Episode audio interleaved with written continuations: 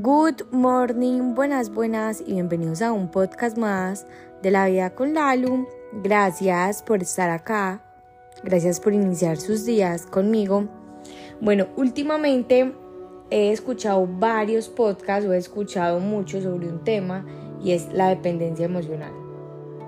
Yo no les voy a negar, yo en algún momento fui demasiado dependiente, yo creo que cuando una persona dice que no es dependiente emocional de algo, o sea, en particular puede ser de personas, del trabajo, bueno, mm, todo lo que conlleva la vida de nosotros, yo creo que a veces sí somos dependientes emocionales por más que hayamos como gestionado o hayamos estudiado o hayamos em, enfocado en que así no sea. ¿Por qué? Porque van a haber factores externos que muchas veces nos van a sacar a nosotros de nuestra zona cómoda, em, que muchas veces que nos saquen de nuestra zona cómoda no quiere decir que seamos dependiente emocional de eso, pero eh, pues nuestras, nuestras emociones sí se pueden ver alteradas por varias situaciones que van pasando a lo largo de nuestro día a día y bueno, coleccionando todo eso es a lo largo de nuestra vida.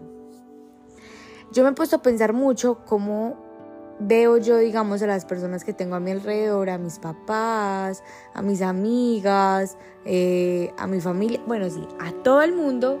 Y llego a una conclusión, es que muchas veces damos respuestas dependientes emocionales.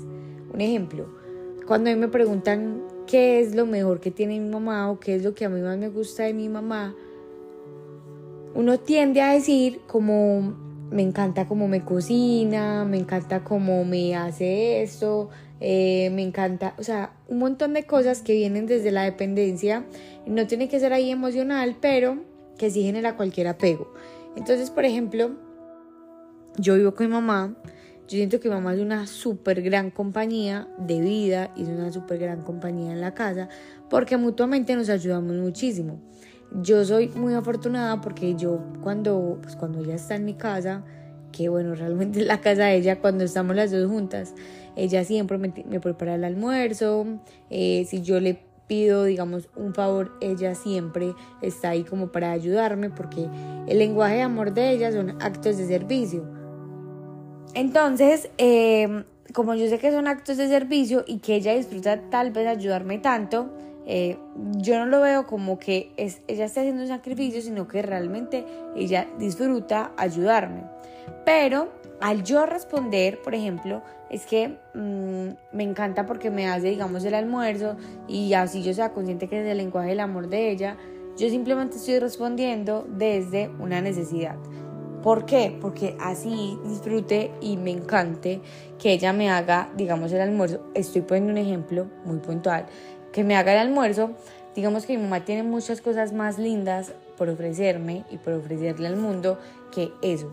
No sé, por ejemplo, que es muy entregada a cada una de las cosas que hace, eh, que por ejemplo es demasiado noble, ella nunca tiene un no para cuando si se requiere ayudar a alguien, obviamente también es una persona que pone sus límites, pero tiene un montón de cosas que son mucho más importantes, o bueno, no más importantes, pero que sí te llevan a responder con otros argumentos que no sean desde la necesidad.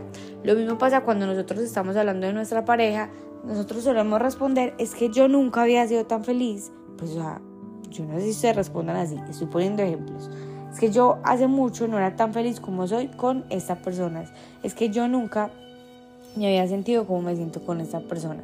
Pues la verdad, ahí estamos respondiendo bajo una necesidad porque lo único que estamos haciendo es descargar como responsabilidades y emociones y sentimientos a una persona cuando realmente no es que tú nunca hayas sentido eso. Probablemente es que como es una persona diferente, tú estás sintiendo cosas diferentes, pero no, no es porque sea esa persona, sino porque tú has vivido nuevas cosas y claramente vas a, a sentir cosas diferentes.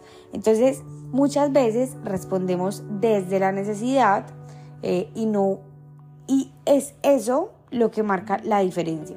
Cuando nosotros hablamos sobre la necesidad, nos volvemos dependientes emocionales de las otras personas. Y no quiere decir que nunca lo seamos. Van a haber muchos factores donde vamos a mm, sentir que tal vez emocionalmente nos vamos a ver afectados por situaciones que pasan con las otras personas, que es algo normal. Eso es lo que sucede por naturaleza, porque nosotros, por eso es que vivimos como en comunidad.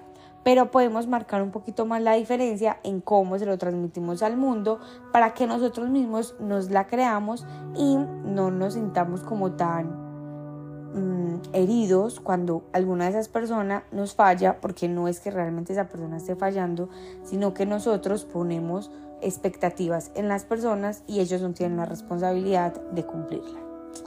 Gracias por estar acá y nos vemos mañana en el próximo episodio de La Vida con